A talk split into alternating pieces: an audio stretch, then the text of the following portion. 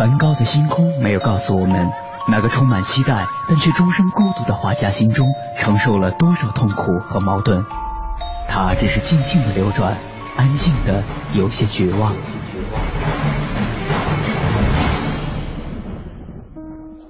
莫奈的睡莲没有告诉我们，那个喜爱平静的人在动荡的时代中，心里有着多少的叹息和遗憾。他只是静静的绽放，用柔弱的身躯撑起了整个时代。毕加索的线条没有告诉我们，那个一生充满激情与创造的人心中有着多么宏大的理想和期待。他只是霸道的出现在每一幅画作中，让世界都看到了自己。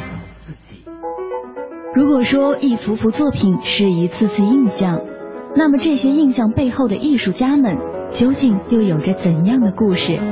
凡尘工作室艺术系列全新话题：印象、写实与浪漫，带您一同走入艺术背后的世界，对话艺术家，还原他们最真实的样子，讲述他们最浪漫的艺术理想。本期话题。艺术圈内的天使投资人，本期节目嘉宾武进。武进，一九七一年出生于重庆，一九九三年中国中央美术学院美术史系毕业，中国大陆艺术经纪人，是中国较早介入当代艺术市场、关注年轻艺术家的典型代表。从一九九九年新锐目光，一九七零年前后出生第一代展，到二零零九年的巨沙塔中国新锐绘画奖。作为早期艺术经纪人的武进，推动了中国近现代艺术市场的发展。此外，在中国银行系统基金开始介入艺术品投资的时段，武进出任率先推出艺术品投资计划的民生银行的艺术品投资顾问，对于金融资金与艺术品投资的融合产生了新的影响。二零零九年，武进出任由他投资创办的时尚类艺术杂志《嗨艺术》的主编。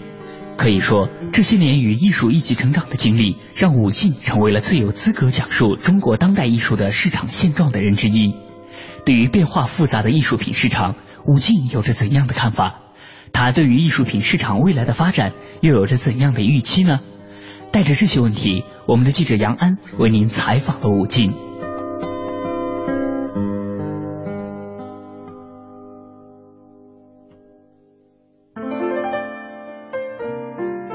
您好，听众朋友，欢迎收听《印象写实与浪漫》，我是杨安。在今天的节目当中呢，我们继续和大家聊艺术、聊人生。今天请到的是武进老师，吴老师您好。你好，你好。好了，回到零五年的时候，等于我又变成一个个体的状态，又跑大猫了 啊。对，但是那个时候我已经从电视台离开了，因为零三年我就。就就逐渐在在淡出这个电视台的业务了。零五年的时候已经就彻底离开了。嗯嗯。虽然已经变成一个跑单帮的一个局面了，但是你已经了解到一个市场更多的讯息了。你对这事儿更清楚了。对，所以零五年的时候，我去用了一年多的时间去跟一个拍卖行合作来做他们的这个油画的部门。哇，现在回想起来，当时这个市场简直太好做了。市场在一个上升阶段嘛，就随便你去收收东西都能很方便的卖掉。真的是很容易卖掉，有点像当时的房地产市场，对对对，闭着眼睛买一套都对对对都能赚钱，对对对是这样的。所以当时还跟另外的朋友可能也会做一些投资的这个顾问的工作，他们他们可能是做房地产的，然后手上有一些富裕的钱，然后就那我们就买一些东西吧。就在就在零四零五年的那个时点，一直到零六年就开始在市场上买一些这个就在就在市场上公开市场上买，公开市场买，比如拍卖。嗯，哎，我记得特别清楚，因为在当时在嘉德买的真汉子飞了，才四十万，代表作。嗯，前年在香港卖了四千万，就就这这是当时的一个情形。嗯，啊，就是我们在那个艺术北京的一个一个博览会买了那个刘晓东的十八罗汉，嗯，当时五十万美金创天价，新闻到处报。嗯，零五年的时候买的，一年之后就卖了一百五十万美金。然后在零八年的时候，这件作品在香港卖了六千万港币。嗯，就你就知道当时这种这个金子遍地都是金子，只要你有钱敢投，嗯啊，真的是遍地都是金子。所以当时我在做这个呃，我就基本上做一个独立的顾问了。嗯，就替一些那个客客户或者朋友来帮他们做艺术上的一些一些选择，嗯，啊，一些收藏上的一些选择。所以零四到零六年到零七年的时候，市场就非常高了。然后说实话，我也担心，嗯，哎，不是自己的钱，但是你你要替别人对替别人的这个钱负责。所以零七年的时候，我们基本上都选择观望了，观望了，嗯，对，在零六年下半年的时候，随着这个市场开始兴起的时候，嗯，我们发现这个市场缺乏一些。专业的一些资讯的一个整理，对，所以我们做了一个杂志，哦，啊，做了一个杂志。然后零五年我们原来那原来那个公司结束以后，嗯，我又跟我们电视台的另外一个同事，比我年轻年轻不少的一个，也是一个同学，嗯，然后我鼓励他说，我我认为这个这个行业非常好，你可以一起来做，所以我们又做了一个画廊，就一直在这个这个行业当中扑腾来扑腾去，扑腾去，反正就是各个角色都扮演过。嗯，就做画廊，我们因为资金有限嘛，还是选择最年轻的艺术家，更年轻的艺术家。嗯，实际上我在零你你刚才听我在零三到零五这个这段时间已经做过大牌艺术家的经纪了，对吧？但是回到后来，我又只能来做年轻的，做入门级的。嗯，所以我们做的那画廊全部是做的是入门级的年轻的艺术家。但后来在这个名单里头也产生了这个非常显赫的年轻艺术家。嗯，就包括最早在拍卖会上。创造过单价百万的八零后的艺术家，比如高宇，对，还有一一系列的嗯七零后的年轻的艺术家成功的，那都是我们当时做最早的这个，我们都是他们最早的这个合作伙伴。嗯，这是因为他们的空间会更大，就是可能我们可能性空间可能性更大一些。空间当然是有可能，可能性也不小了，但是我们的实力决定了，我们只能找他们这些很年轻的合作，那些已经成功的。已经我们够不上，啊，虽然当时有一点小钱，但是也不够。问一个就比较尖刻的问题，那些已经成功的哈，今天到了一个看似天价的这一部分里边，咱不说有没有水分或者泡沫，这这是一个经济术语了哈。呃，到了这个哈，有没有当时那种，包括你们也在内，有很多很多人的这种资金的这种追到这个点。线上的有点像股票抬起来的，当时我刚我刚才说，零七年以前你是绝对没有这样的一个想法的啊，因为零七年以前这个市场完全是一个单边的一个上扬的一个趋势，嗯，而且规模不大，嗯啊，我刚才说了，就一个中国最最出名的一个艺术家，你比如张小刚，张小刚在在百万美金上，这个当时是哇，当时我记得，因为是在纽约拍卖，嗯，纽约的时间跟我们有有有有时差，所以。那边拍过来的时候，这边好像大家大家在干嘛？我都我现在想不起来了。嗯，但是我就记得，我，当时这条新闻，嗯，把张小刚自己都惊呆了，镇住了，绝不可能。当时就就有这样的一个想法。到零七年的时候，我我还记得刘刘晓东那个三峡，嗯，拍到两千万，他们的反应，艺术家的反应都是这样的，市场疯了，市场疯了，对他们认为是市场疯了，嗯，但实际上这个局面又持续，零八年，嗯，又达到一个更高的一个时段，然后零九年。随着金融危机到来，然后销声匿迹，就是这个热潮就暂时告了一个段落。但是，也就是暂时告了一个段落。您知道今年春季张小刚卖到过一个九千万的，那去年曾梵志卖到过一亿八千万的，对，所以就是当代艺术的这个收藏或投资，已经成了一个财富阶层的一个非常显赫的一个一个生活方式了。嗯，这个是你在十年以前绝对想象不到的。嗯，十年以前我刚才说了，刘烨、周周春芽都是五万块而已。现在又进入又一波的这样一个小的高潮，觉得这是一个理性的一个一个正常的一个经济市场的一个规律性的东西，还是有太多的非理性的东西？我觉得是规律性的，规律性的达到一波一波一波，就像房子一样的嘛，对吧？就当时，当时我我原来写过一个一个一个小短文的时候，当时我在准备当艺术家的时候，潘石屹在那边盖那个现代城，七千。对，嗯，我想潘石屹肯定是个骗子，要不就是疯子。嗯，他怎么能贵那么贵呢？我也去看过那房子，七千。对，我一个月才 才挣三千块钱，我已经在工薪阶层里算很好的了，在央视上班，对吧？对。他怎么能卖那么贵呢？嗯，他完全疯了。这就是后来你看整个七千一波一波一波的，他总是一波一波的。所以艺术家也是一样的，原来卖五万块，后来卖五十万。后来卖五百万，他们听到五百万的时候，他们觉得市场疯了。嗯，实际上市场也没疯，后来还卖一个亿了呢。嗯，我刚才讲的，我们当时在嘉德买的四十万的曾梵志代表作了。嗯，四十万已经很贵了嘛，拍卖买的。但是零四年到一三年，变成四千万，这个很说明问题。就我我我也不知道这四千万这个买方是谁，但是他肯定是卖掉了。嗯，哎，这就像我刚才说的，我们零五年买的刘晓东五十万美金买的，零六年就卖掉了，零六年一年就卖了三倍。我当时当时有一个我一个业绩很显赫的，一百五十万美金，当时是什么概念？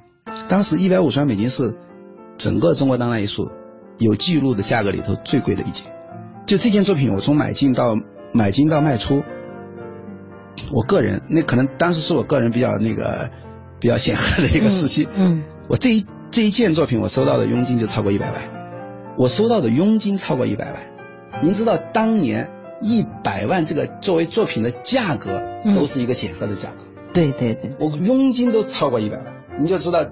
这个市场是我们绝对是一个早期的一个参与者，嗯啊，但是但是后来等于推向国际市场之后，很多的东西卷到这个大潮里去卷去了。对这个市场，其实这个市场的兴起是是跟着整个这个国际的这个大潮是有关系的。对，为什么它随着这个零八年的这个美国的这个金融风暴爆发，就突然就暂停了呢？就说明它跟全球的这个经济是关联的很紧的，可能背后有一些。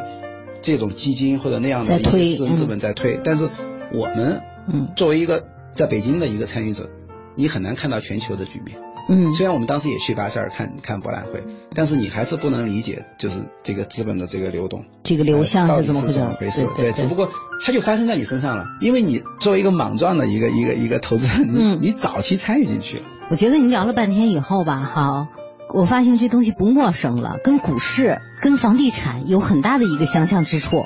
它肯定有相关之处，有很大的相像之处。对，我刚才讲的就是最早零三年跟我们来跟我找我来合作做画廊的这个资本，其实就是证券市场上的一些钱。一些钱。对，因为在在证券市场上已经已经有相当长时间没有机会了，就找不到机会。他从这儿，所以他们从这儿撤出来。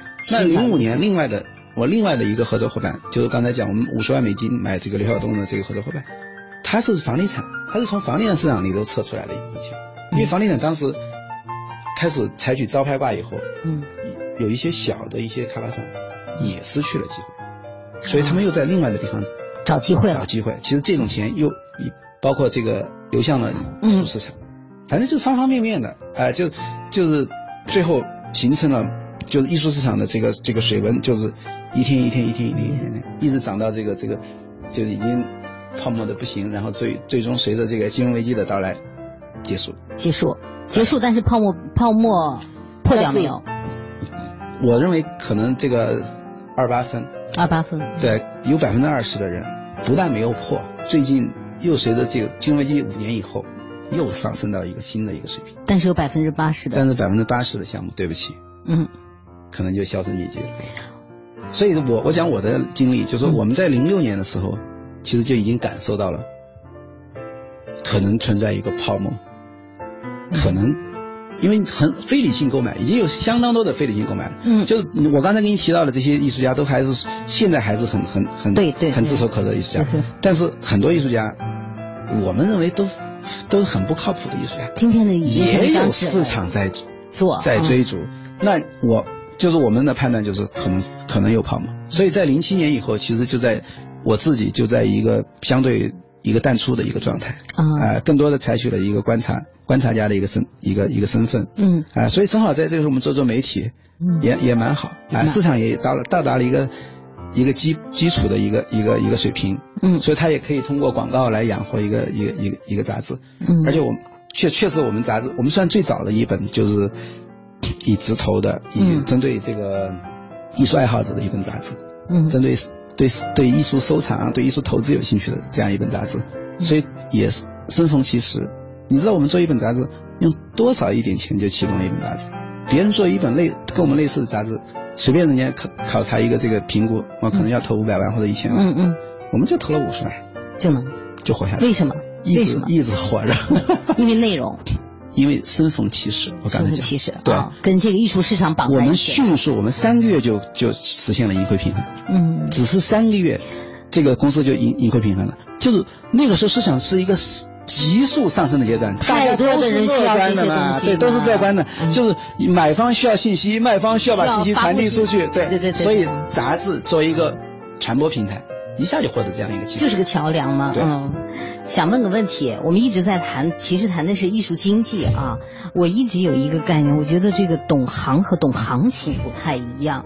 那么，我觉得这个，我想问一下，艺术市场这几年，包括当代市场这么怎么怎么的去发展，这个跟艺术本身、艺术本身的价值是一个什么样的关系？真的大浪淘沙过后，若干年后，我们的子孙。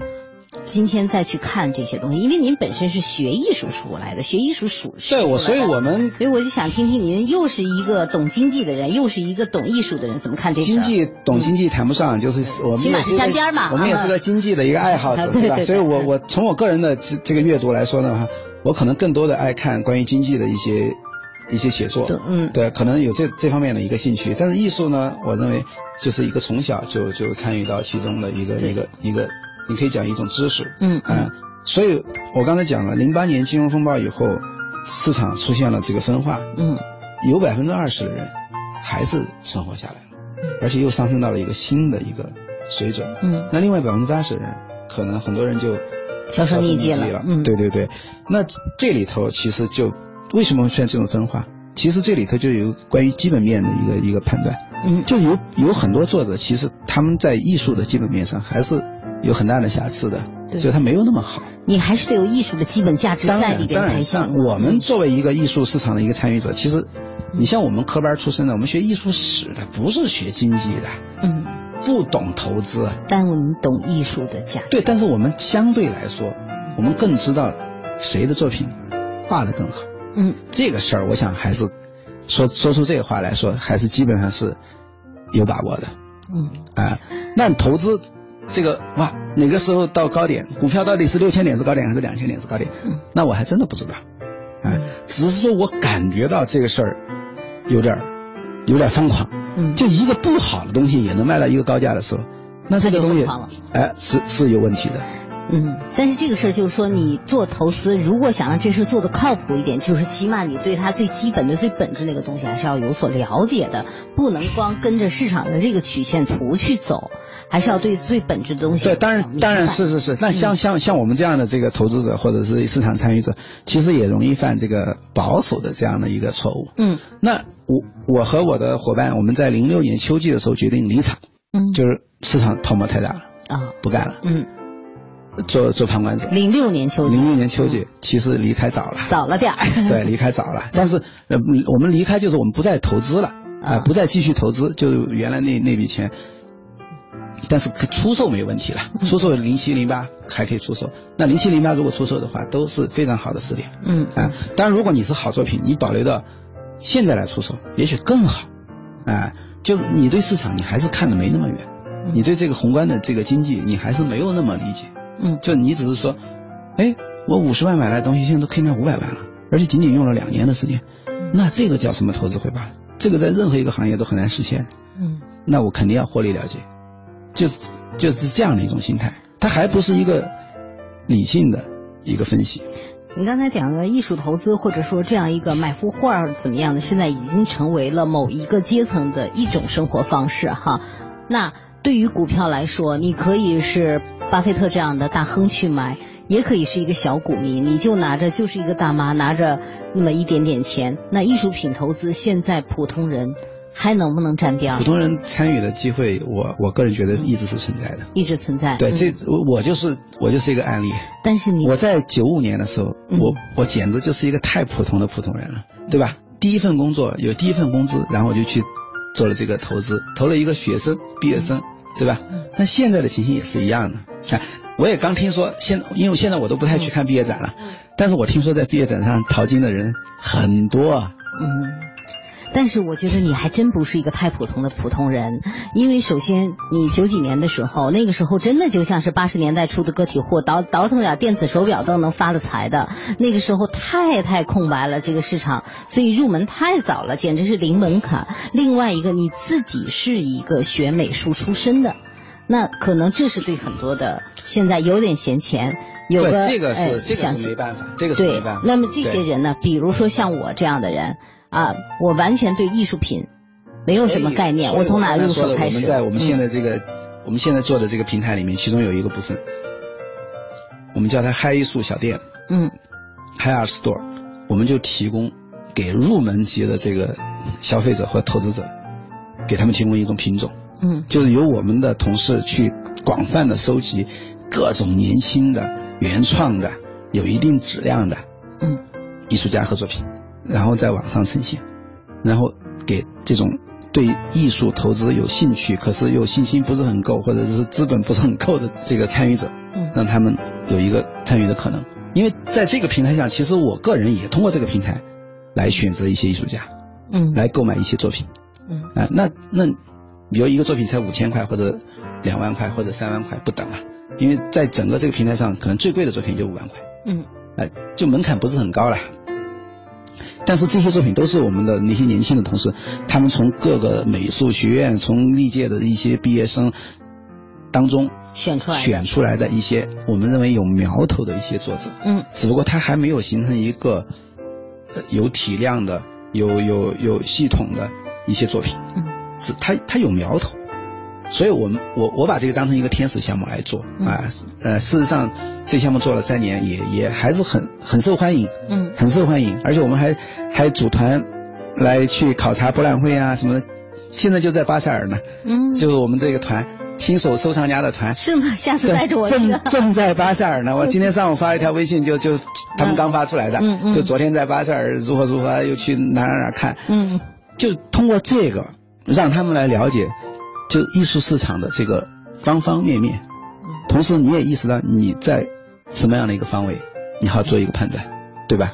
其实，所以这个工作我们也已经进行了有，就是巴塞尔这个团我们都有八年的时间了。嗯。我们杂志刚才说了也就八年嘛，我们从一开始起来就带了这个，就就有这样一个团，旅行团。嗯。看博览会，看很多拍卖会。嗯。让大家，那所以这里头很多人伴随着我们这样的一个，这样一个。可以讲是一种教育的一种一种形式，对，已经成长起来了。这里面有些人已经成长为资深的这个藏家，或者资深的这个 dealer，或者是艺术家，或者是有名的艺术家，啊，已经有有有不少人了。收藏和投资是一种什么样的关系？嗯，其实收藏本身，我觉得就是一种投资，就是一种投资啊。只不过你看你站在一种什么样的心态啊？你比如说我。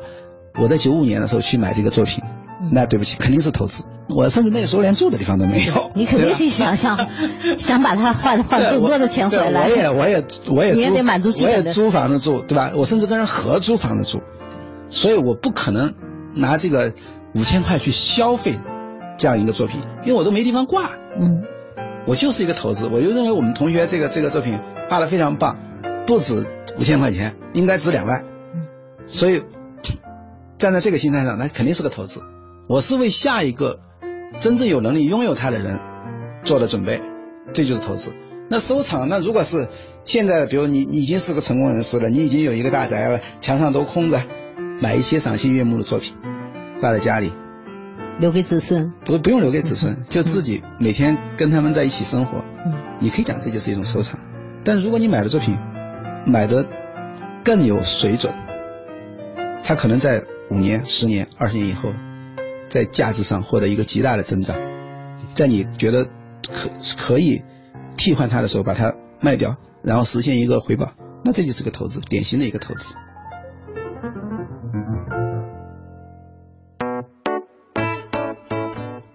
毕业于中央美术学院美术史系的吴静，最先从事的是电视媒体工作。谈起那段经历，他说。那个时候是在中央电视台的美术星空栏目组工作，那个应该是我做的很长的工作，有八年之久。这八年的大众媒体生涯对于吴静来说可以算受益匪浅。他说：“我想八年还是一个很长的时间段，在这期间我有了充分的时间和机会，能够很好的、全面的来了解当代艺术。”吴静认为，央视栏目的工作最大的启发就是一种客观的看待艺术的态度。有时候。你得站在大众的角度来观察艺术，要清楚他们是怎么看待当代艺术的，而不是仅仅在一个小圈子里面。由于大量的采编的媒体工作，武静得以接触到全国范围的艺术家。这样的经历和积累，再加上他原来美术史背景和从小对绘画的喜爱，让他形成了自己的艺术判断方法和角度。他收藏作品的标准是什么？他又是怎样看待艺术品市场未来的发展的？稍后回来听我们为您继续采访武进。凡尘工作室易筋经系列全新节目《印象、写实与浪漫》正在继续。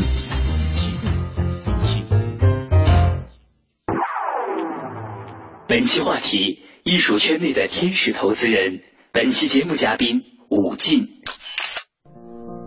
听众朋友，大家好，欢迎收听《印象写实与浪漫》，我是杨安。下面继续我们刚才的话题，更有水准很难做到，这个水准怎么提升？所以在在收藏这个人群，我我认为他就他比那个嗯比一个比如说一个小姑娘买衣服，他比这个可能。要难度难难度更大，对对对对对。比如我掌握一下大概市面上有哪些设计师品牌，对吧？然后流行色呀等等的，大概有什么样子？然后根据自身的需要去买。我我觉得这个东西不用训练太久，就能还说得过去。嗯，除非你要成为一个服装业的一个大腕，那是另外一回事儿。嗯嗯。但收藏确实需要更多知识上的一些准备。眼很难练的，要要需要练习，对，需要练习。那看博物馆，看看展览，对吧？通过各种媒体掌握信息，通过学习，通过阅读，通过阅阅读艺术史，来掌握这个背景的这这个这个这个材料，嗯，都成为一种基本的功课。但是话又说回来，这也是你在比如说你在温饱问题已经得到了解决，对吧？嗯。然后艺术成为你生活当中的一部分，那这其实是非常幸福的事情，对，非常幸福的一件事情，嗯，对，非常幸福的一件事情。而且你如果你在通过购买，你比如你你在购买一件作品、一件绘画或者雕塑，将来还这个价格还获得十倍、百倍的增长，那这简直是这就是一种奖励了，对不对？那这个真的是是是太愉快不过了，对，你说对不对？对，而且。呃，这个价格我是觉得是这样，你未必去拿在市场上把它这个十倍百倍实现，就跟我们的房子，我四千块钱买的，今天值两万，你想一想就觉得是件挺偷着乐的事情那种感觉。对呀，但是比如说买房的人很多很多，就买房的人当然大过买艺术品。那那大对对，因为房子是必需品嘛。嗯。就说，但艺术艺术是一个就让你获得一种精神上的一种愉悦，而且打开了你很多的一个视野。是。对，所以这个可能更多的是一种事业上比较成功的人，然后能腾得出精力，嗯，再来做这个，这是另外一个竞赛。就艺术品就是最奢侈的一个奢侈品，嗯，对吧？嗯，就你想，如果一个人有房有车，什么都都出门都衣食无忧的时候，真的没有一个什么东西能把他富裕的那点钱给他有效的把它花掉，花的花的有质量。有质量，你不能，我特别同意。对你不能拼命的吃吧，嗯，对吧？吃了对身体也不好，就提升你的精神愉悦。对，其实所以很多人会选择进到艺术这样的一个一个范畴，嗯，来开拓自己的这个想法，而且获得一种更多的这种，我觉得是一种感受力。啊，锻炼自己的感受力。一旦你这方面获得这个知识以后，那很多东西都迎刃而解，包括你的装修的品味，包括你衣着的品味，全方位都可以获得，全方位可以获得提升。嗯，所以这就是为什么艺术成为这个所谓的有钱人的一个一个游戏。那我们看到今现在正在进行的巴塞尔博览会，嗯，我老早就看到过关于巴塞尔的一个说法，就讲他这个博览会是集中了世界上集中就私人飞机最多的一个一个活动。嗯，另外一个活动，两个活动之一，另外一个活动是奥斯卡颁奖，就是所所谓的明星，对吧？明星和权贵，嗯，这西方的啦，我们指的是这个西方世界的，他们最集中的一个时候，一个是艺术博览会，一个是奥斯卡颁奖。嗯，想问一下，刚才讲到明星和权贵离我们百姓挺远的，我已经讲到了，说我们百姓现在。手里也有点小闲钱了，我们没有要要求那么多，有点小闲钱、小闲的精力了，也想去做一点自己喜欢的小的时候的一些梦想式的东西。现在这个时期可以去开始这个梦吗？当然，我刚才说的这个没有任何没有问题，没有问题，没有问题。我我我我刚才讲到，我在九五年的时候，我们看到夏俊娜的时候，那个作品是五千块。实际上，你现在去中央美院毕业展，现在正在进行，有些作品也还是五千块。嗯，甚至就是万把块钱，水平一点都不差哦，一点都不已经过了二十年，物价的增长，你想想看，可是那个作作品还不一定涨了那么多。二十年前的房价，您刚才讲，离现在多少倍了，对吧？可是一个作品五千块的作品也没有轻易就涨到五万块，嗯，可能两万块、一万多块也能买到很不错的，所以这里头还是存在大量的这种可能性的。嗯啊，因为中国的这个，我觉得人口艺术人口经过了二十年，其实膨胀了很多。呃，以前可能我们在读书的时候，我们全校才几十，才几百个人。嗯嗯。现在随便一个年级就就几百个人、上千人了。对。那这次完全不一样的，对吧？就这个基数大了很多。但是。所以他创作的这种可能性，嗯，我觉得也也增加了。丰富性。对，丰富性增加了。就是说，以前比如说我们在看到呃六十年代的艺术家或者五十年代的艺术家的时候，其实你可以选择的这个面不是很大。对，但是你现在要看八零后的艺术家，你会看到一个一个巨大的人群，这个基数很大。嗯，那谁将来会获得成功？当然，如果你是一个一个个体的一个普通人，嗯，你需要跟专业的人士、专业的机构要竞争。嗯，就如果是你想胜出的话，假设我们把艺术投资当成一个比赛，嗯，那你要跟他们竞争。那以前我刚才讲了我的履历的时候。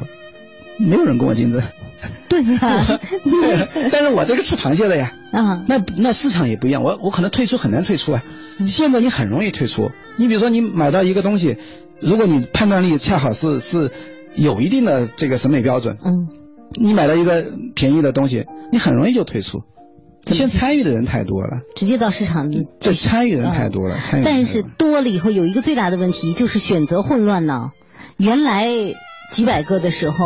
你的选择就很容易的多。是，那比如说我们当时，可是当时我们根本没有市场方面的这些信息知识来来支撑你啊。对对，你这拍脑门，你见的也不多。对，现在我刚才讲了，我们杂志讲这个，讲这个入门教育都已经干了八年了，嗯，对吧？那同时跟我们同时在进行的其他的媒体、其他的拍卖行、其他的博览会都在做这个教育。你到艺术北京去看看，在北京的一个艺术博览会，那人。好几万人，容易看眼花，乌泱泱的，嗯，对吧？嗯，就这么多人在里头，就他已经开始，他的水准不一样。我我我我讲到，比如说巴塞尔，嗯，巴塞尔今年第四四十四十四届了，好像是，就是经过了半个世纪了，在欧洲这个平台上，它已经形成了相当的一个一个观众的一个人群，观众的一个基础，收藏家的一个基础，而且它的品质在那儿了，对，它品质在那儿，当然它价格可能也在那儿。对，所以这里头我我是觉得，在中国还是有很大的机会，还是。中国有很大的机会，因为中国这个创作人群，就一个八五年出生的一个年轻人的一个绘画，在今天还是很难获得一个实有实力的一个机构的重视。嗯，因为他们中间这就是机会，对，这就是机会，因为他们中间是有信息不对称的。对，就比如说我是一个有实力的一个一个画廊或者拍卖行。或者收藏家，嗯，我很难意识到那个八五年出生的那个小孩子的存在，他的未来，他离你有点远，太远了，离你太远了。对，所以我刚才讲到我二年机会是因为正好我做那我如果是又没有人竞争，在这样的情形之下，但现在其实，比如说我是，我就比如说我是生活在重庆的一个一个一个市民，对吧？嗯嗯，我去重庆那个美院那儿去参观一下，我就很容易获得一个。一个一个九零的八五的，一个八五后的一个一个一个小孩的一个机会，九零年，对，现在九二年都毕业了。我前两天见一个小孩，九二年的，他都大学毕业了。嗯，所以这里头其实有很大的可能。其实我们可以是一个对等的关系。如果你现在你觉得你只是一个普通老百姓，你稍微的在温饱解决之后，想对想去关注这个面的话，你可以选择这些还没有被。呃，聚光灯照耀到的这些地方，对啊，实际上其实现在已经有很大的一个人群在参与这个，参与这个，你讲这个也算一种游戏吧。啊，现在已经有很多，因为我们接触到的也有医生啊，也有那个律师啊，呃，会计师啊，什么就是收入比较，也有做媒体人啊，就是他收入还有一个水准，然后他觉得自己对这个艺术有某种判断力。嗯，因为。有另外一个词，比如土豪。嗯，土豪的意思就是说他没有判断力嘛。他的判断力是那样子的。对他可能没有判断力，所以我们说他是土豪，对吧？如果一个土豪有判断力的，我们就不说他是土豪了，对不对？所以某些专业人士，某些专业人士，他们觉得自己有判断力，在对美、对艺术、对文化这件事情上，他们更有感受力，他们就可以果断的来参与到这个游戏当中，而且最后会发现，哇，确实是。就是比那个光有钱没有品位的人，嗯，而且当你的判断力得到印证的时候，挺细。当然很，你你很容易嘛，你因为你知道，对这个巴菲特讲这个牌桌上几个人玩牌，对吧？如果你不知道谁是玩的最差的，那你就是玩的最差的。你想这个专业人士他们进场的时候，他已经发现了还有几个比他玩的差，所以他不容易成为那个玩的最差的一个。因为他，你作为一个律师或者一个医生，你很容易接触到你的客户嘛，你身边的人嘛，你也知道，这个土豪他又想炫耀自己的这个品味，他又没有充分的这个时间底蕴来来来支撑这个东西，对，嗯，来了解这个东西，嗯，所以他最后只能花一个更高的代价，来买这个东西，来获得这个身份。艺术品、收藏品在现在已经是一个身份的一个一个标识，嗯，对吧？大家都开一辆车。你开一辆车，我也开一辆车，差不了太多，没什么意思，差不了太多。最好的车也就几百万，在专业领域做得很好的一专业人士也能开得起，嗯，对吧？但是画，从一万到一个亿，真不是谁都买得起的。但是如果你进场的早，钱可以买。对，但如果你进场的时间早，而且你或者你选择的这个收藏品对路，我我我可以拿出我的一个收藏品，那可能要值上百万，这跟我的收入是不匹配的，嗯。如果我作作为一个正常的一个一个一个工薪阶层，我根本拿不出这样的一个东西来。但是我在第一时间发现了一个好的一个年轻的人，嗯，而且我第一时间给了他一个资助，给了收藏了他的作品。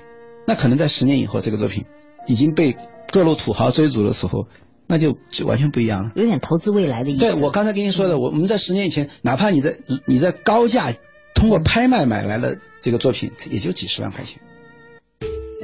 作为最早接触艺术投资的一批人，武进见证了这些年艺术品市场的飞速发展。二零零五年的元旦，因为合作伙伴的原因，他不得不重新开始自己的职业生涯。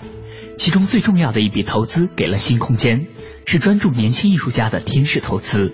现在看来，他肯定是武进这几年来最成功的投资。